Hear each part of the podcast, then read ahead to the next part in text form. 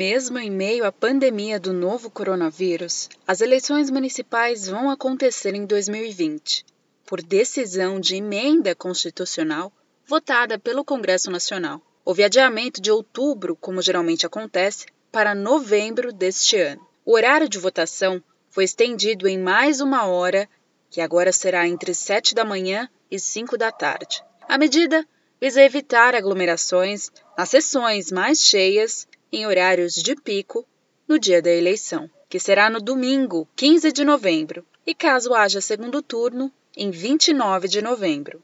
Seja muito bem-vindo, seja muito bem-vinda. Esse é o 14 episódio do podcast A Pauta, do Guarulhos Online.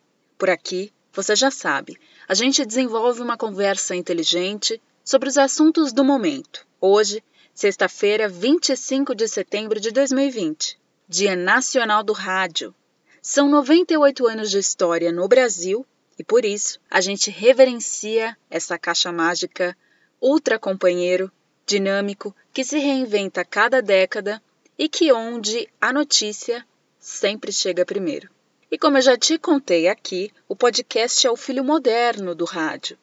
E sim, gravado, você pode ouvir de qualquer lugar, sem interferência, com seu fone, acompanhado, sozinho. Você pode ouvir podcasts sobre um assunto ou vários assuntos. Por aqui, hoje, nesse 14 episódio, a gente vai falar sobre as perspectivas para as eleições municipais em 2020. E mais, por que o voto é obrigatório no Brasil? Quais os impedimentos que o cidadão está sujeito caso deixe de votar? Como e em quanto tempo é possível justificar o voto, caso você não possa comparecer à sua sessão eleitoral? Essas e outras questões mais técnicas a gente vai falar aqui, mas também é importante esclarecer qual é o papel do eleitor nessas eleições. Como elas serão, quais as medidas que estão sendo tomadas diante da pandemia, quais são os protocolos de saúde adotados para a segurança do eleitor. E os cargos eletivos que nós vamos eleger esse ano? Quais são as atribuições de prefeito, vice e dos vereadores? Para isso, a gente convidou o Dr. Eric Viana, que é advogado, para participar dessa conversa em que ele vai esclarecer essas e outras questões relacionadas ao sistema eleitoral. Fica por aí e vamos juntos nessa!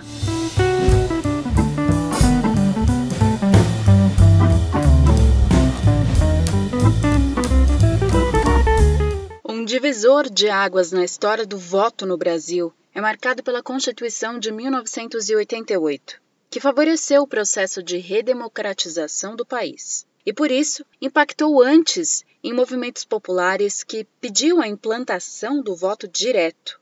Isso significa que o eleitor, naquela época, queria o sistema que nós conhecemos hoje. Posteriormente, os direitos políticos também foram expandidos, consolidando tanto o voto universal e secreto quanto à legitimidade das eleições, com o trabalho da Justiça Eleitoral e das urnas eletrônicas, implantadas a partir de 1996. Apesar de o voto ser considerado obrigatório, ele também é universal, independente de critérios como renda, raça, gênero e religião. É importante lembrar que nem sempre foi assim. Hoje, Há muito forte uma discussão sobre a participação das mulheres na política ocupando cargos eletivos.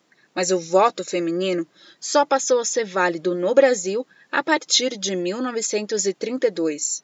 Durante várias eleições, houve restrições para o exercício do voto, visto que a democracia é um conceito moderno no Brasil. Democracia significa poder ao povo, por definição, representa um governo em que o povo exerce a soberania.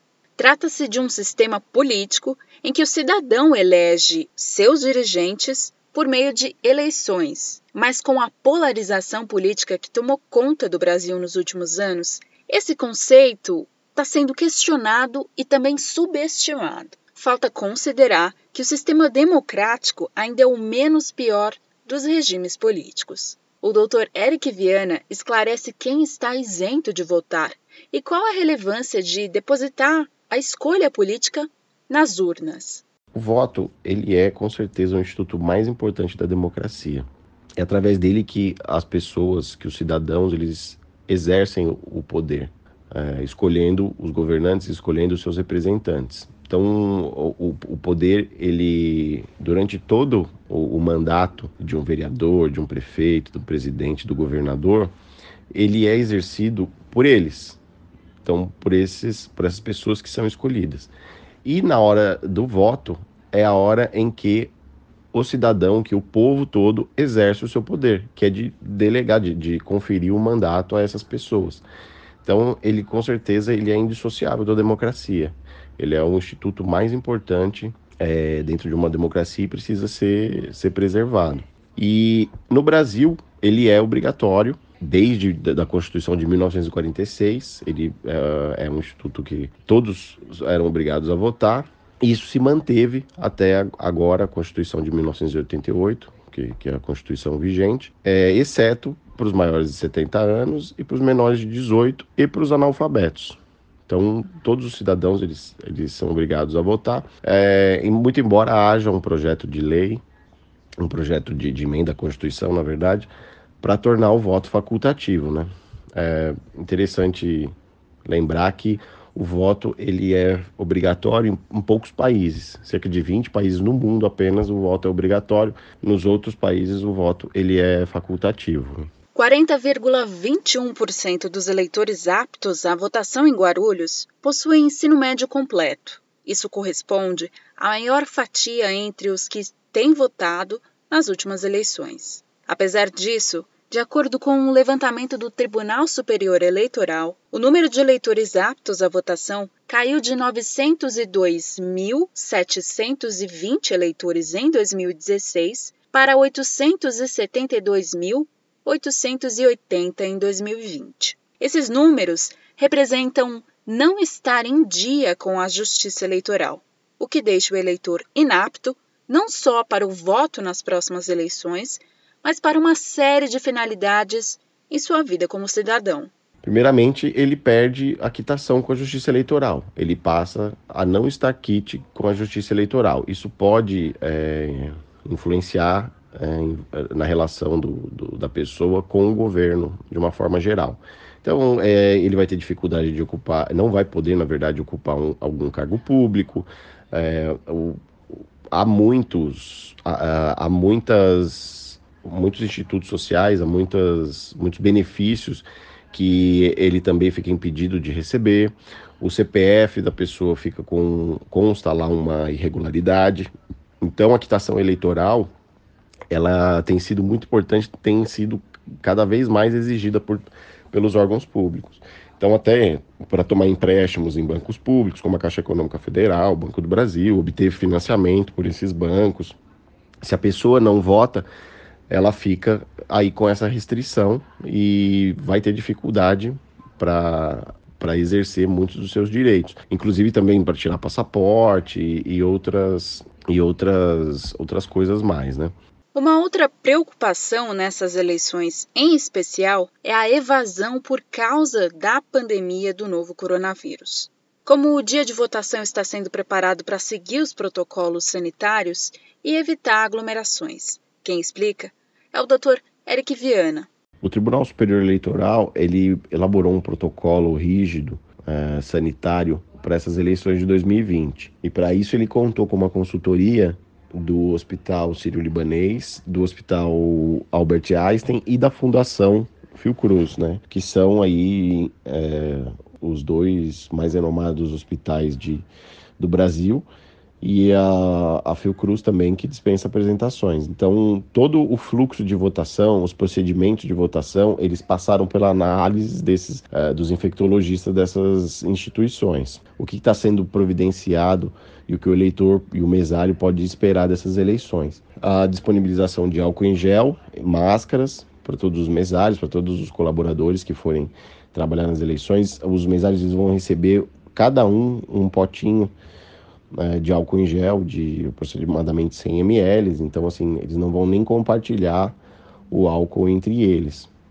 os, os, os frascos, né? E eles receberam máscaras, receberam também aquele face shield, que é uma proteção de acrílico que, que vai no rosto. É, eles vão ter que manter uma distância entre eles, entre as mesas em que eles forem ocupar, de um metro e meio. Não haverá contato, eles não vão compartilhar materiais. E também haverá uma distância entre, entre os mesários e o eleitor. Então, vai haver demarcações, vai ter uma fita é, garantindo essa distância, uma distância segura aí de aproximadamente um metro e meio entre eles e entre o eleitor.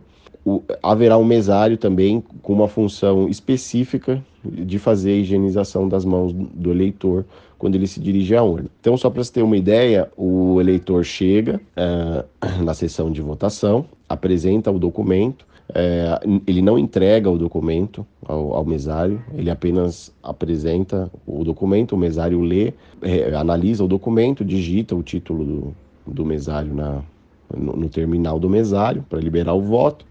Confirmado, né, que o eleitor, que é o que se trata do eleitor, o eleitor guarda o documento dele.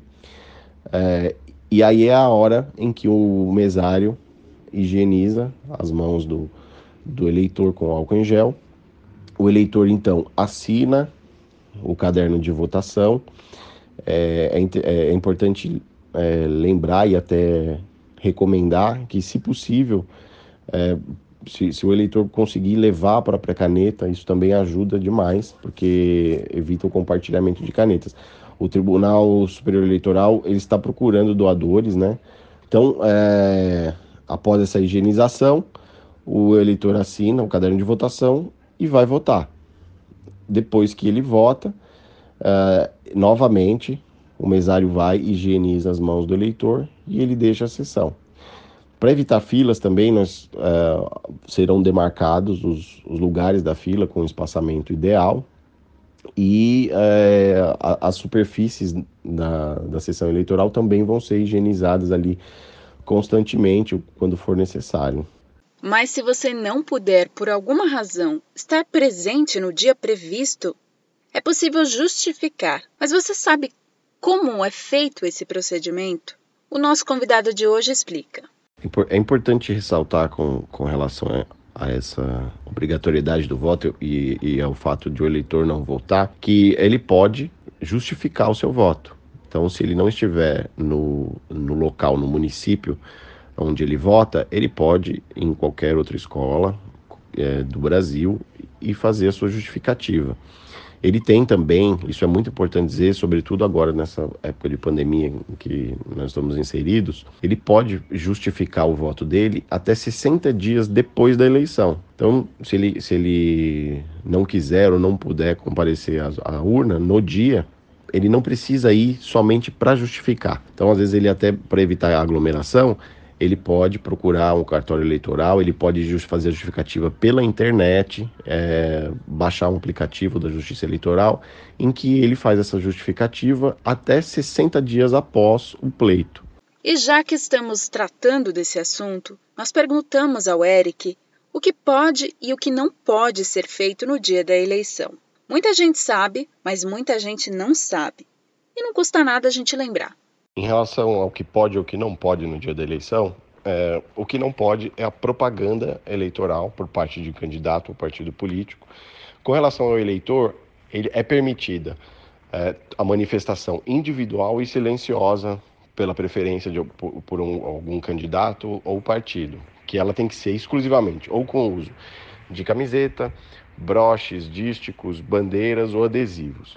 Não é permitido, por exemplo, é, uma aglomeração de pessoas com bandeiras. Então, essa, essa manifestação ela tem que ser individual e silenciosa. Então, somente o eleitor. É, não é permitido uma, uma aglomeração com padronização de vestuário, com bandeiras, é, carreatas. No dia da eleição, tudo isso é proibido, tá?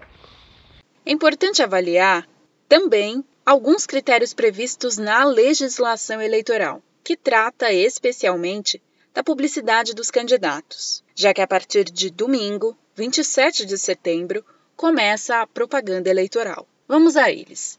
É proibido fazer propaganda de qualquer natureza, incluindo pinturas, placas, faixas, cavalhetes, bonecos, em locais como cinemas, clubes, lojas, centros comerciais, igrejas, ginásios e estádios, ainda que de propriedade privada.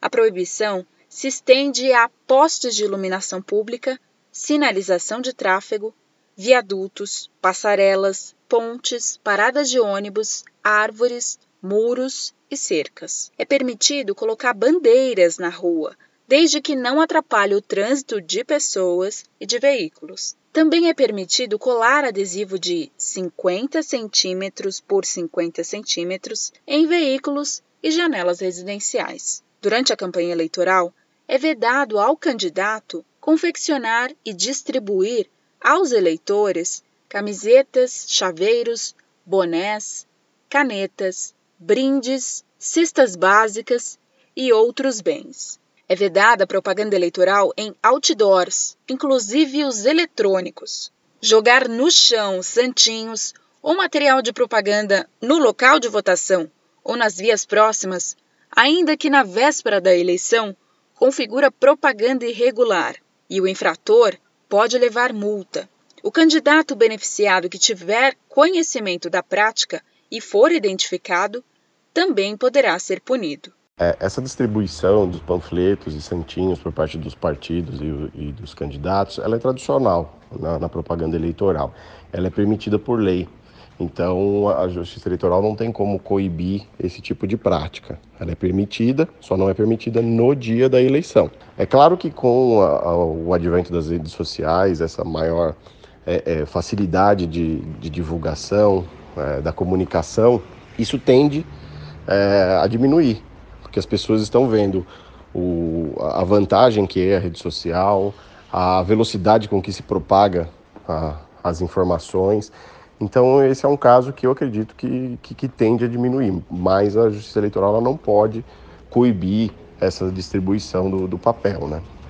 Com relação ao que a, a, a esse crime, é, no dia da eleição, de distribuir santinhos, de fazer propaganda, distribuir panfletos, é uma infração penal prevista na, na lei de eleições, no artigo 39, parágrafo 5 e se a pessoa ela é apanhada cometendo esse ato, ela é conduzida à delegacia e aí na presença do delegado é, é, é feito um termo circunstanciado e aí ele a, a, é dado continuidade ao processo criminal.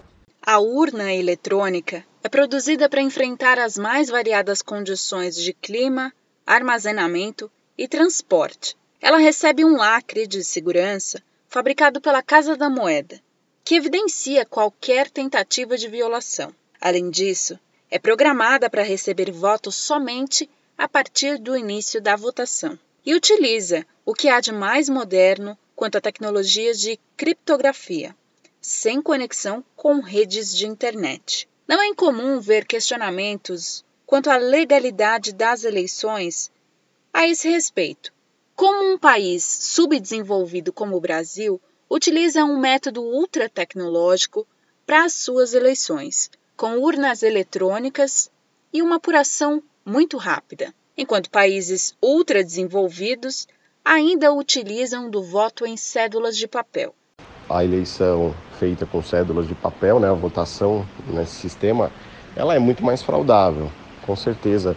Até a forma de contagem dos votos é uma forma manual, em que pessoas estão contando as cédulas e elas perdem a, conta, elas podem, enfim, é, se, elas tiverem aí algumas é, mal intencionadas, elas podem é, atribuir votos para um ou para outro candidato sem que os fiscais percebam. Então, assim, é, é uma coisa muito complicada esse voto de papel, na minha opinião.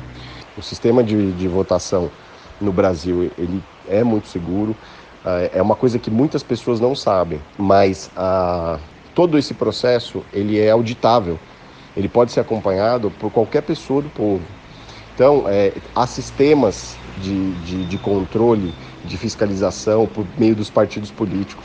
Então, os, os próprios partidos políticos eles podem é, fazer auditoria nas urnas. É, há esses mecanismos de controle é, muito rígidos e que se houvesse alguma alguma fraude, alguma possibilidade disso, os, os, os próprios partidos que perderam a eleição iriam contestar isso na, na justiça eleitoral.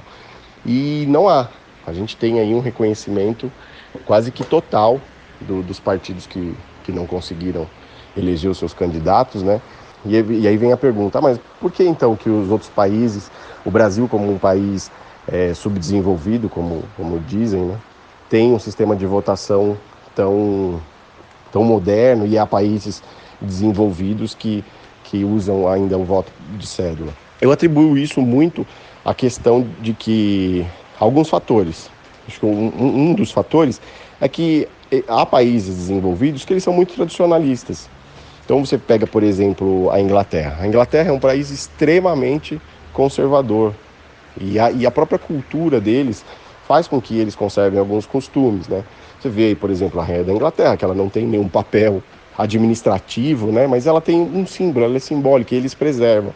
Então, essa cultura eh, da votação em papel, ela, ela ainda persiste em muitos países por conta disso, é, por conta dessa desse apego ao, ao, ao conservadorismo mesmo.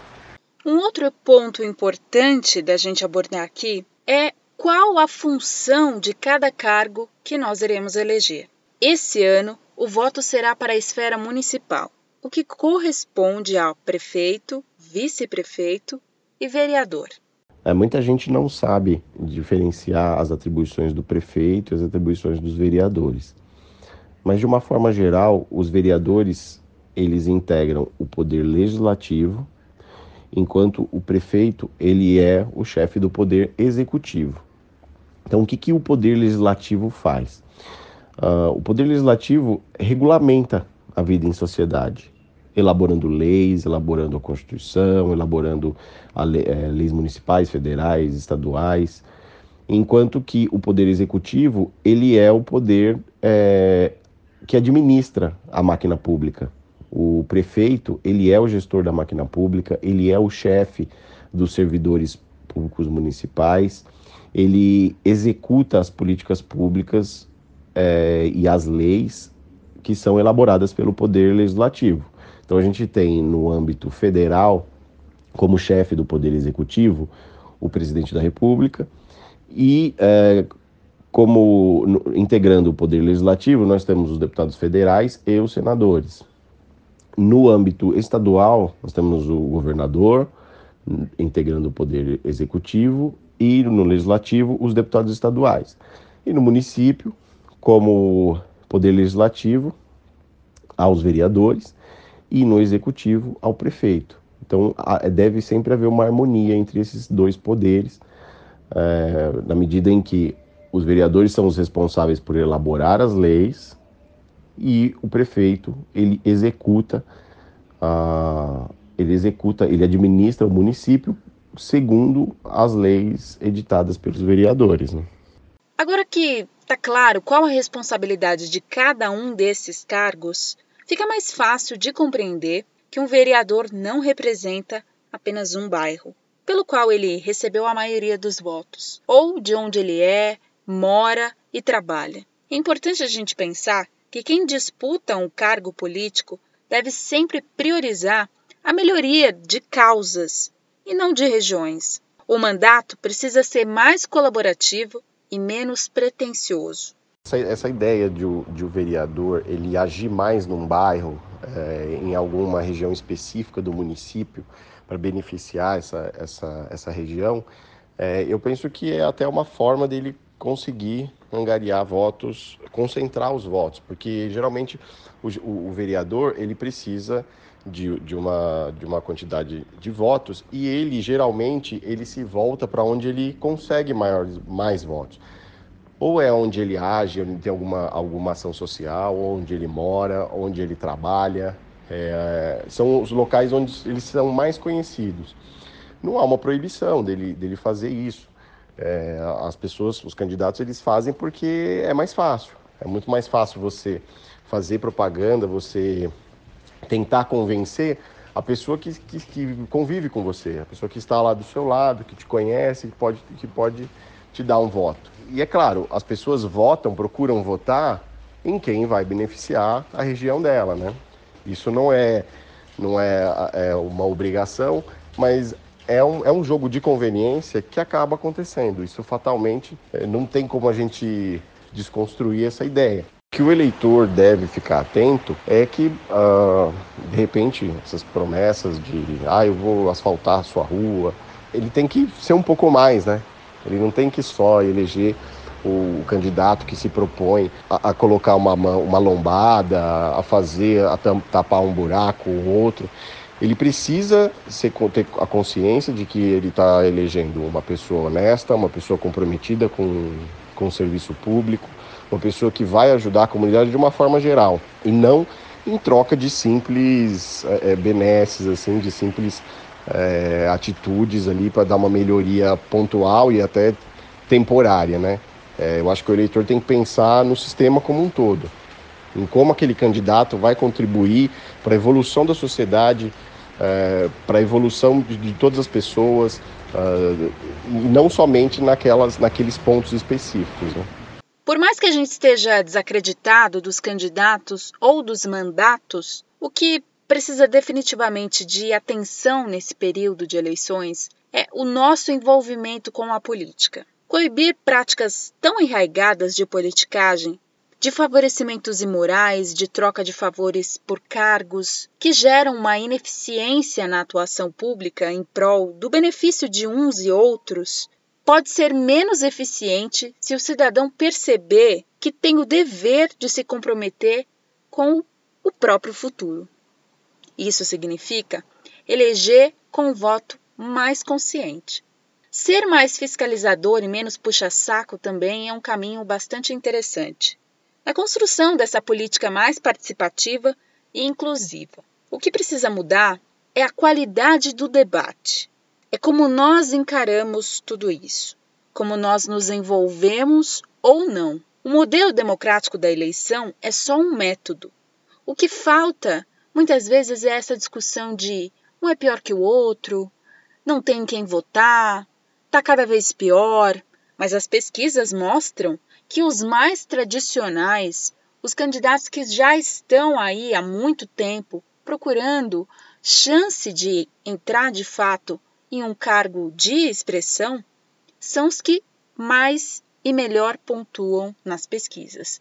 Isso demonstra um comportamento do eleitor, mas esse é um outro assunto que a gente não vai tratar aqui neste momento. O que é importante a gente pensar é que o nosso papel é analisar tudo isso de uma forma mais crítica, se envolver mais, procurar entender melhor, se informar melhor, participar das propostas desses candidatos. Assim a gente consegue enriquecer o debate político e deixar aí mais interessante a forma de governar. Acompanhar os mandatos também é um passo bastante importante e que a gente precisa evoluir bastante nesse sentido. O que precisa mudar, como eu já disse, é cada um de nós diante do cenário. Use o poder que você tem nas mãos.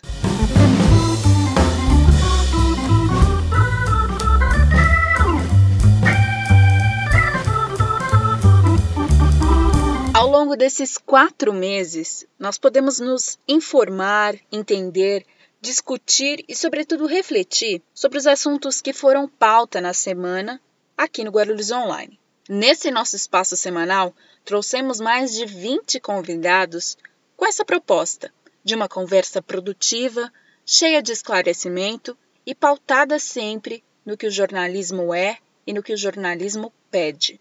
Isso significa que tivemos todo o cuidado na apuração e na busca de fontes seguras para abordar cada um desses temas. Se você não ouviu os outros 13 episódios, fique à vontade, a casa é sua. A gente convida você também sempre para manifestar sua opinião, se você concorda, não concorda, com tudo que nós falamos aqui ao longo desses três meses e meio.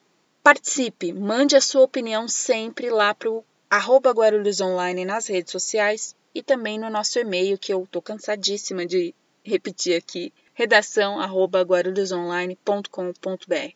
As portas estão abertas para ouvir você. Esse último episódio teve a colaboração do Michel Aquim.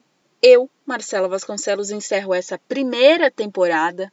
Muito agradecida. Em breve a gente está de volta para mais um novo desafio. Isso mesmo, a gente está chegando ao fim de um ciclo, porque justamente esse último tema foi eleições, a partir do dia 27, domingo, começa de fato a campanha eleitoral, quando os candidatos vão poder tratar aí mais ativamente das suas propostas e a gente passa a se dedicar ainda mais aqui no Guarulhos Online para cobertura das agendas e, sobretudo, da avaliação das propostas dos candidatos para o futuro da nossa cidade. Mas fica tranquilo, porque tudo vai estar lá no guarulhosonline.com.br e também nas nossas redes sociais. Continue nos acompanhando para ficar sempre muito bem informado e também por dentro das novidades aqui do nosso Super Gol. Um super abraço para você foi muito bom te ter por aqui. Se cuida, a gente tá junto e até mais.